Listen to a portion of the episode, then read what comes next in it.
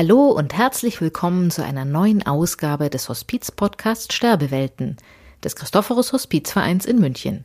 Mein Name ist Stefanie Wossilus.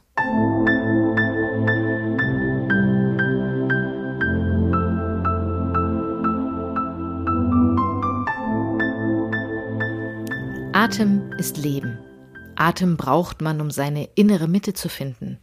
Das sagt Silvia Schäfer, die als Atemtherapeutin Menschen am Lebensende behandelt. Sie besucht die Sterbenden zu Hause und kann durch achtsame Berührung Blockaden lösen, sodass die Menschen wieder besser atmen können. Gerade wenn bei Erkrankungen die Lunge stark betroffen ist, verschafft Silvia Schäfer den Sterbenden Erleichterung, Entspannung und dadurch mehr Lebensqualität. Sepp Reischel, Vorstandsmitglied des CHV und dessen fachlicher Leiter, hat sich mit Silvia Schäfer getroffen und mit ihr über ihre Arbeit als Atemtherapeutin gesprochen. Ich wünsche Ihnen nun viel Spaß beim Zuhören. Liebe Frau Schäfer, herzlich willkommen. Ähm, vielleicht meine erste Frage. Ähm, was bedeutet Atem für Sie überhaupt? Also das ist eine große Frage. Atem mhm. ist, ist Leben. Atem braucht man, ähm, um seine innere Mitte zu finden. Äh, wir können auch gerne in der Geschichte zurückgehen. Bei den alten ähm, Pharaonen in Ägypten war Atem wahnsinnig wichtig und als Heilungsmittel bekannt. Dann haben es die Griechen gehabt, da gibt es das Wort her Pneuma und Odem. Also man kann es auch in die spirituelle Welt hinziehen. Leben ist so mhm. vielfältig und so bedeutend, dass also jetzt dieser Podcast gar nicht ausreicht. ja, genau. Äh, der Atem hat ja mit unserem Leben sehr viel zu tun. Ähm, und ähm, ja, Sie haben gerade die Spiritualität angesprochen, auch die Seele wird ja häufig damit verbunden, das Leben am Ende auszuhauchen. Ähm, ja, da gibt es viele Geschichten. Aber bevor wir uns da verlieren, möchte ich Sie fragen, wie lange sind Sie denn schon äh, in dieser Hospizarbeit tätig? Also in der Hospizarbeit bin ich ungefähr 13 Jahre tätig. Mhm. Und vorher habe ich in eigener Praxis gearbeitet als Atemtherapeutin in Begleitung von Psychotherapie. Mhm. Und ja. Und es war, wenn ich das aus unserer Sicht sagen kann, ein Glücksfall, jemand zu finden, die mit so viel Erfahrung bereit ist, auch Menschen zu Hause, und das ist was Besonderes, da kommen wir sicher noch drauf zu sprechen, zu Hause aufzusuchen und dieses Angebot zu machen. Ähm, was bieten Sie denn da an?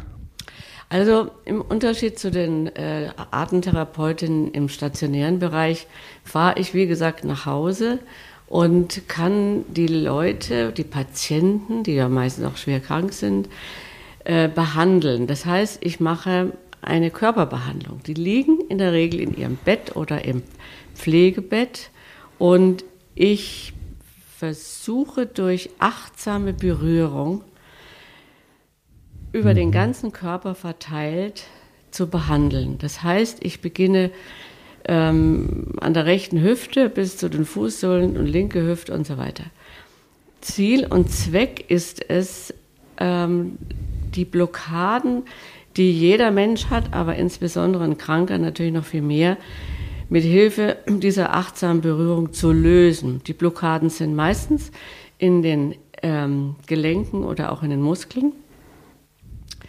Und mit Hilfe des vegetativen Nervensystems erreiche ich sehr schnell mein Ziel, dass die Wege wieder frei werden. Das heißt, die körperlichen inneren Wege.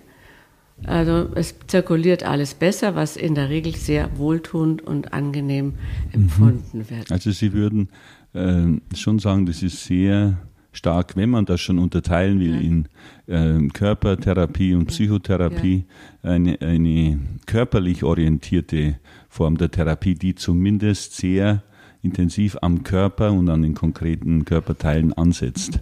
Also in dem Fall ja. Also ich, ich mache jetzt keine Psychotherapie mit den schwerkranken mhm. Menschen, mhm. sondern mein Ziel ist, äh, eine Entspannung zu erreichen, dass sie halt besser atmen können, dass sie wieder relaxter sind, dass sie weniger Ängste haben. Weil mhm.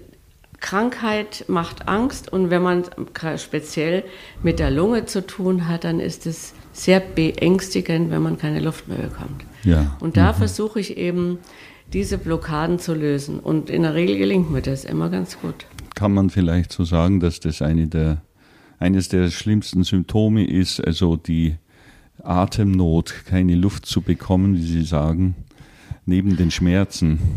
Also Atemnot ist so existenziell bedrohlich. Mhm. Ähm, ich kann ohne Essen auskommen, ohne, ohne Trinken ganze Weile, aber ohne Atem geht es einfach nicht. Mhm. Und wenn wir keine Luft mehr kriegen, dann entsteht Panik. So viel Angst, dass man eigentlich durch diese Reaktion noch weniger Luft bekommt.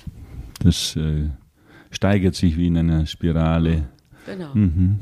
Können Sie sagen, welche Krankheitsbilder, wenn man das so sagen kann, oder Erkrankungen speziell von Ihrer Form der Therapie auch profitieren?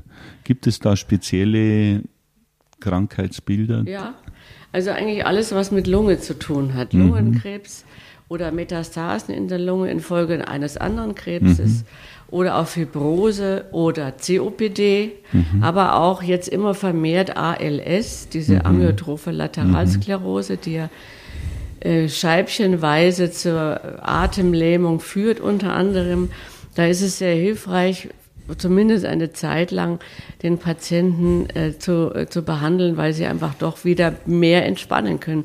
Es führt immer wieder auf denselben Weg zurück. Entspannen, die Verkrampfung im Körper loslassen zu können, wenn, mhm. und wenn es nur für eine Weile ist. Sie haben ja vorher schon die Angst angesprochen. Mhm. Vielleicht ist das ja grundsätzlich eine der größten Herausforderungen. Ich äh, bin immer ein bisschen skeptisch, wenn Hospiz- und Palliativversorgung verspricht, dass man ohne Angst sterben könnte.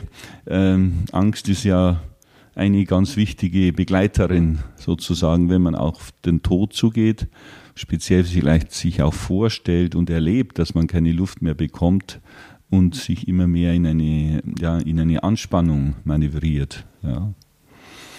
Können Sie da vielleicht die eine oder andere Geschichte erzählen, die Sie auch über die Jahre, Sie haben so viele Patienten erlebt, ähm, besonders beeindruckt hat, wo Sie auch erfahren haben, wie Sie jemand helfen können? Also da hätte ich eine ganze Bandbreite. ja. Aber ich pick jetzt mal ein paar raus, die mir so äh, im Kopf geblieben sind. Das war ein äh, wirklich sehr alter, aber sehr liebenswerter Herr, der immer schon ganz sich narrisch gefreut hat, wenn ich kam, weil er dann durch diese Behandlung zum Fliegen kam. Er wollte mhm. immer davon fliegen. Er hat abgehoben. Hat abgehoben, im wahrsten Sinne des Wortes. Und dann musste er wieder landen, wenn ich fertig war mit der Behandlung. Aber es hat ihm unheimlich gut getan. Das war also die mhm. eine Geschichte. Und die andere, eine Patientin, die lag wirklich im Sterben. Und ich kam so, äh, so quasi in der letzten Stunde, vermeintlich letzten Stunde zur Behandlung. Und dann schlug sie plötzlich mit beiden Händen und voller Freude die Bettdecke zurück und schreit, Mensch, jetzt muss ich kurz vorm Sterben noch so was Schönes erleben. jetzt mag ich noch nicht sterben. Jetzt hat sie wieder und, neu Mut gefasst. Ja, aber es hat nicht so lange angehalten, aber immerhin noch einen Tag. Ja. Und noch eine dritte, die war auch köstlich. Das war eine durch und durch Bayerin, die, also Artentherapie, was ist denn das? Und ja, mal, naja, mei, das wird schon so ein Schmarrn sein, aber komm mal heute mal vorbei. Und dann mhm. habe ich die behandelt. Und die hatte eine solche Freude dran. Und eigentlich sollte die so nach einem Monat vielleicht noch ihr Leben, ihr Leben aushauchen. Und dann hat die noch äh, buchstäblich eineinhalb Jahre draufgelegt, weil sie so viel Lebensenergie und Mut wiedergefunden hat. Mhm. Da hat, hat sie wirklich profitiert von Artentherapie. Also die hat ihre Selbstheilungskräfte aktiviert mhm. und hatte wieder Spaß am Leben. Fand ich riesig. Sehr schön, ja, sehr schön. Sie haben gerade angedeutet, dass die ja so die die Phase, in der man mit Menschen in Kontakt kommt, ja nicht immer ganz einfach ist, dass Menschen sich das mhm. gar nicht vorstellen können. Und soweit ich Sie kenne, sind Sie, haben Sie da ja auch ein besonderes Talent, mit Menschen in Kontakt zu gehen und zu kommen. Ähm, ja, und Menschen sind vielleicht, weil sie es nicht kennen, ja, gerade die Münchner, ja. ähm, vielleicht besonders skeptisch. Ja, das, ich meine, wer kennt schon Atemtherapie? Das ja, muss man ja, ja mal ehrlich ja, sagen. Es gibt auch Ärzte, die keine Atemtherapie kennen. Also die sagen, was ist denn mhm, das? Mhm. Und da muss ich immer erstmal Aufklärungsarbeit leisten. Es ist leider äh, nicht so bekannt und da muss ich den Krankenkassen einen Vorwurf machen. Äh, vor, ich weiß nicht, wie viele Jahren die Krankenkassenreform war, da ist die Atemtherapie also die Form, die ich mache, wieder rausgeflogen aus dem System. Und dadurch ist es natürlich für viele Atemtherapeuten kein finanzieller Anreiz, diese Arbeit zu machen. Ganz ehrlich, ja. muss man mal so aussprechen. Genau, also es ist ja auch bei, in unserem Rahmen möglich, dass wir durch Spenden, ja. durch Förderer und so weiter, Stiftungen diese Arbeit finanzieren können, Gott sei Dank. Ja. Ähm, aber wie Sie sagen, sehr schade, dass das aus dem Blick kommt, gerade da, wo es Menschen körperlich und psychisch ganzheitlich so wohltun kann? Also es gibt halt dazu zu sagen, dass es eben im Grunde genommen zwei bzw. drei Formen der Atemtherapie gibt.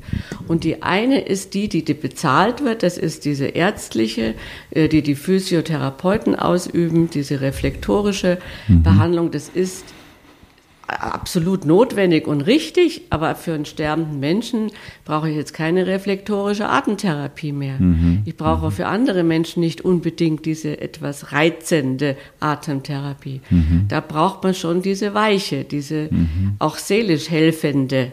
Und das wird halt im Kassenbereich fällt durch. Das mhm. kann man nicht wirklich beweisen, was diese Art der Behandlung auslöst. Mhm. Und insofern fällt es durch ein Raster. Mhm. Ganz einfach. Man und wir, wir erleben es ja schon viele Jahre, nicht zu sagen Jahrzehnte, jetzt sowohl im stationären Hospiz wie im ambulanten als ganz, ganz wichtige Ergänzung von ärztlichen, pflegerischen, psychosozialen Hilfen.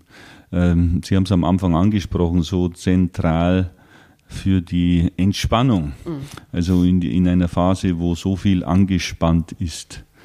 Was war denn äh, vielleicht eine der berührendsten Erfahrungen, die Sie in dieser Arbeit und in diesem Engagement gemacht haben? Also da habe ich eine, eine, eine Geschichte von einer jungen Frau, 27 Jahre alt, die schwanger war und während der Schwangerschaft wurde ein Krebs diagnostiziert. Und man konnte eine Chemotherapie machen und aber parallel dazu das Kind austragen. Wie man das macht, weiß ich nicht, aber es hat geklappt. Als ich dazu kam, war das Baby drei Monate alt. Die Frau war abgemagert zu einem Skelett, wollte aber unbedingt leben für ihr Kind. Es ging aber doch allmählich zu Ende. Und da wurde ich, war ich zum dritten oder vierten Mal und inzwischen war die Familie versammelt und eine Ärztin hier vom Hospiz war da und noch eine Hospizfrau. Und die redeten eben wahrscheinlich über Zukunft. Jedenfalls, ich war bei der Patientin und habe ihr schlicht und ergreifend nur noch die Füße gehalten. Während die Familie geredet hat, ist, konnte sie unter dem Schutz von mir, unter dem Halt geben, konnte sie einfach gehen. Sie konnte sterben. Hm. Und dann habe ich die Familie geholt und die Ärztin, die den Tod bestätigt hat, habe den Säugling rumgetragen, damit sich die Familienangehörigen verabschieden konnten. Hm. Eine Erfahrung, die Sie wohl nie vergessen werden so eng und auch so tragisch mit, ja, mit dem Leben, mit dem beginnenden Leben, mit dem endenden Leben konfrontiert zu sein. Also das war genau, da beginnt Leben, da endet Leben. So mhm. richtig dramatisch. Mhm. Aber ein, ja, ist, so ist Leben, so ist es einfach. Mhm. Aber es hat mir, hat mir sehr zugesetzt, das muss ich sagen, bis heute äh, kann ich das nicht vergessen. Hm. Äh, vielleicht eine Frage noch zu den Angehörigen. Sie gehen nach Hause, Sie, Sie treffen auf schwerstkranke, sterbende Menschen und ihre Angehörigen. Behandeln Sie auch Angehörige? Mache ich manchmal mit. Mhm. Mhm. Also äh, je nachdem, wie, wie die Lage ist. Also manche möchten es halt einfach erfahren, was Atemtherapie ist. Mhm. Und dann mache ich das auch, wenn es zeitlich möglich ist. Und ähm, aber ähm, meistens beschränkt es sich auf ein Gespräch. Oder wie, was ich, ob ich ihnen was zeigen kann, was sie mit ihren äh, pflegebedürftigen Patienten üben oder machen können. Das mache ich natürlich auch gerne. Mhm, und mhm. ähm, aber ja, kommt vor, dass ich dann mal mitbehandle. ich kann mich erinnern, als Vater äh, der Dreier Geburten, da war es ja auch eine wichtige Vorbereitung in der, äh, zur Geburt, oh ja. ähm, miteinander zu atmen. Genau. Also und äh, äh, die gebärende Frau in dem Fall jetzt auch zu unterstützen mhm. durch das Mitatmen. Genau. Ich könnte mir auch vorstellen, sterben und geboren werden hat ja viel miteinander zu tun. Absolut dass es da auch ähnliche ähm, ja, Prozesse gibt. Die Angehörigen spielen ja eine ganz große Rolle. Wir wissen längst, dass es das Sterben ja keine individuelle Geschichte eigentlich ist, sondern wir sehr stark abhängig sind von unseren nächsten Angehörigen meistens, die uns vielleicht festhalten, die ebenso angespannt sind und äh, ja, und das Sterben hängt oft davon ab, dass ähm, dass es ein Lassen einsetzt, mhm. ja, ein Zulassen einsetzt. Ja. ja. Und das ist natürlich schwierig, also für viele Familienangehörige. Jetzt habe ich gerade einen neuen Patienten, da ist die Tochter da mit dem Säugling und die Mutter und immer präsent und mhm. ähm, das wird ein längerer Weg. Mhm. Da kann der Vater nicht loslassen mhm. bei so viel Präsenz und Aufmerksamkeit. Das heißt, in Ihrer Arbeit sehen Sie auch das soziale Gefüge, sehen das, was vielleicht auch hält und auch zur Anspannung was beiträgt. Also alle Facetten von, mhm. also wirklich von Wünschen, dass es schnell zu Ende geht, also jetzt so ein bisschen im negativen Sinn, mhm. bis hin zu Festhalten, den mhm. Menschen nicht gehen lassen mhm. wollen. Ja. Weil man selber so viel Angst hat. Mhm. Ja, es gibt ja auch Atemtechniken, ob es jetzt für die Meditation ist, die insgesamt, wie wir längst wissen, ganz wesentlich sind für ähm, zu einer Gelassenheit zu kommen, äh, zur Ruhe zu kommen, äh, in verschiedensten Situationen unseres Lebens. Ja, eine Frage hatte ich noch. Äh, das, Sie hatten vorher schon angesprochen, wie schwierig das ist mit den Krankenkassen, mit der Finanzierung und auch dass Ärzte das vielleicht überhaupt im Blick haben oder, oder als eine Therapieform sehen, die die Menschen was bringt, äh, geschweige denn das dann zu verordnen. Ähm, hier spielen sie ja zusammen mit einem ambulanten Team, das äh, fast 30 Personen umfasst, Ärzte, Pflegekräfte, Sozialarbeiter, verbunden mit vielen Ehrenamtlichen. Ähm, das ist ja auch gar keine ganz einfache Rolle, so als freiberufliche ähm, Therapeutin da zusammenzuarbeiten. Wie geht es Ihnen da? Die Aufträge sozusagen kommen ja aus dem ambulanten Team. Also ähm, ich habe immer noch ein paar Pri äh, Privatpatienten von früher aus meiner Praxiszeit, die immer wieder kommen. Und dann natürlich viel übers Hospiz. Und es läuft, also ich, ich, ich nenne mich selber, ich arbeite für das Hospiz im Orbit. also ich bekomme eine E-Mail oder einen Anruf, ob ich Kapazitäten habe. Mhm. Und in der Regel schaffe ich das immer, die Patienten einzufädeln, wie ich es nenne. Ähm, ob jetzt der Terminkalender voll ist oder nicht, ich mache das schon. Also mhm. ich arbeite so frei, schwebend mhm. mit den Kollegen vom Hospiz zusammen. Also und es funktioniert gut. Mhm. Mhm. Hin und wieder geht mal was schief, dass ich Informationen nicht bekomme, aber das ist relativ selten. Klar. Und da braucht es natürlich auch äh, Kennenlernen und Begegnung, auch Austausch, dass man vielleicht einmal äh, Fallgeschichten auch miteinander bespricht. Äh, über die Jahre hat sich da glaube ich, ganz viel auch eingespielt. Ja, also ich glaube, die meisten wissen ganz gut, wie ich arbeite und mhm. deswegen muss ich nicht alle naslang vorgestellt werden. Vielleicht einmal im Jahr.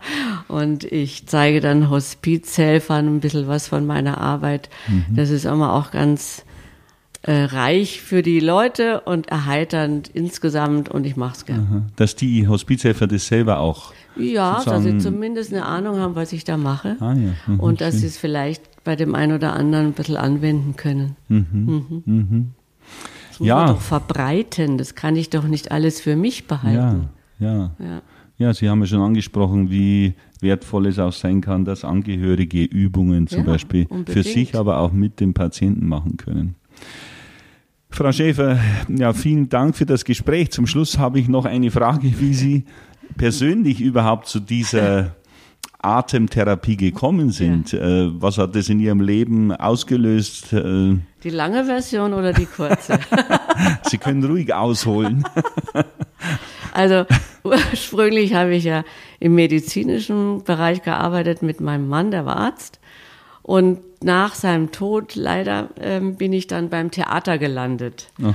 über Freunde und habe eben am Theater gearbeitet im künstlerischen Betriebsbüro, mhm. am Residenztheater und später dann Kammerspiele. Mhm. Und da ist diese aus dieser Zeit sind so viele Begegnungen entstanden mit Menschen im Theater, die immer zu mir kamen und gefragt haben, was soll ich denn da machen, da tut's weh mhm. und kennst du jemanden, wo ich hingehen kann?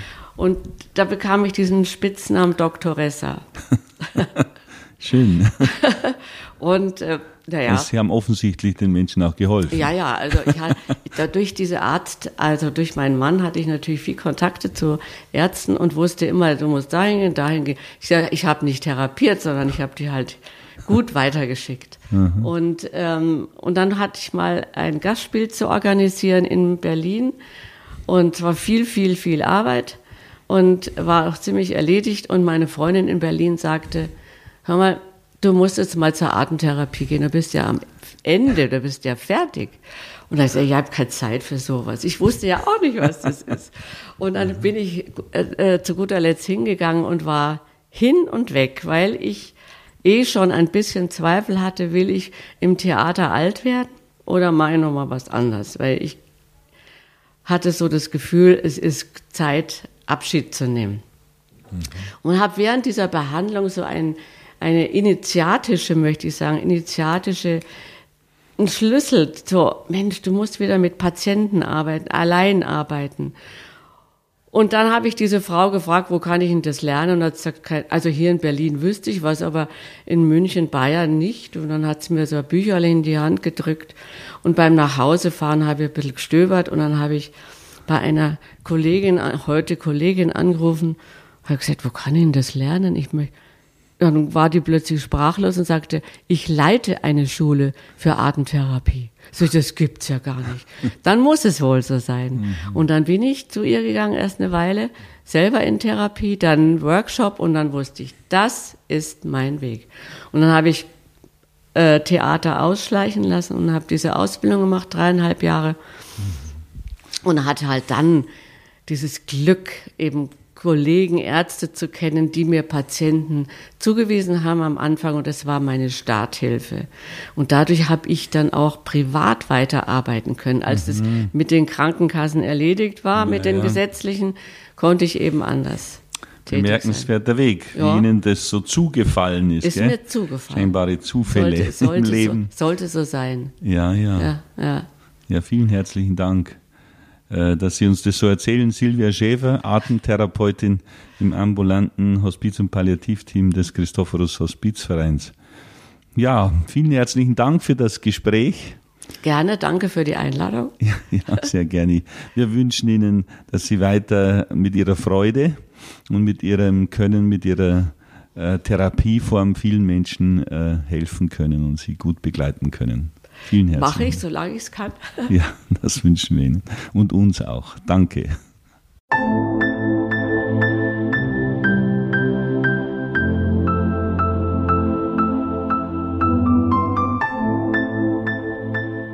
Liebe Zuhörerinnen und Zuhörer, ich hoffe, unser Gespräch heute hat Ihnen wieder gefallen und Sie freuen sich schon jetzt auf die nächste Folge.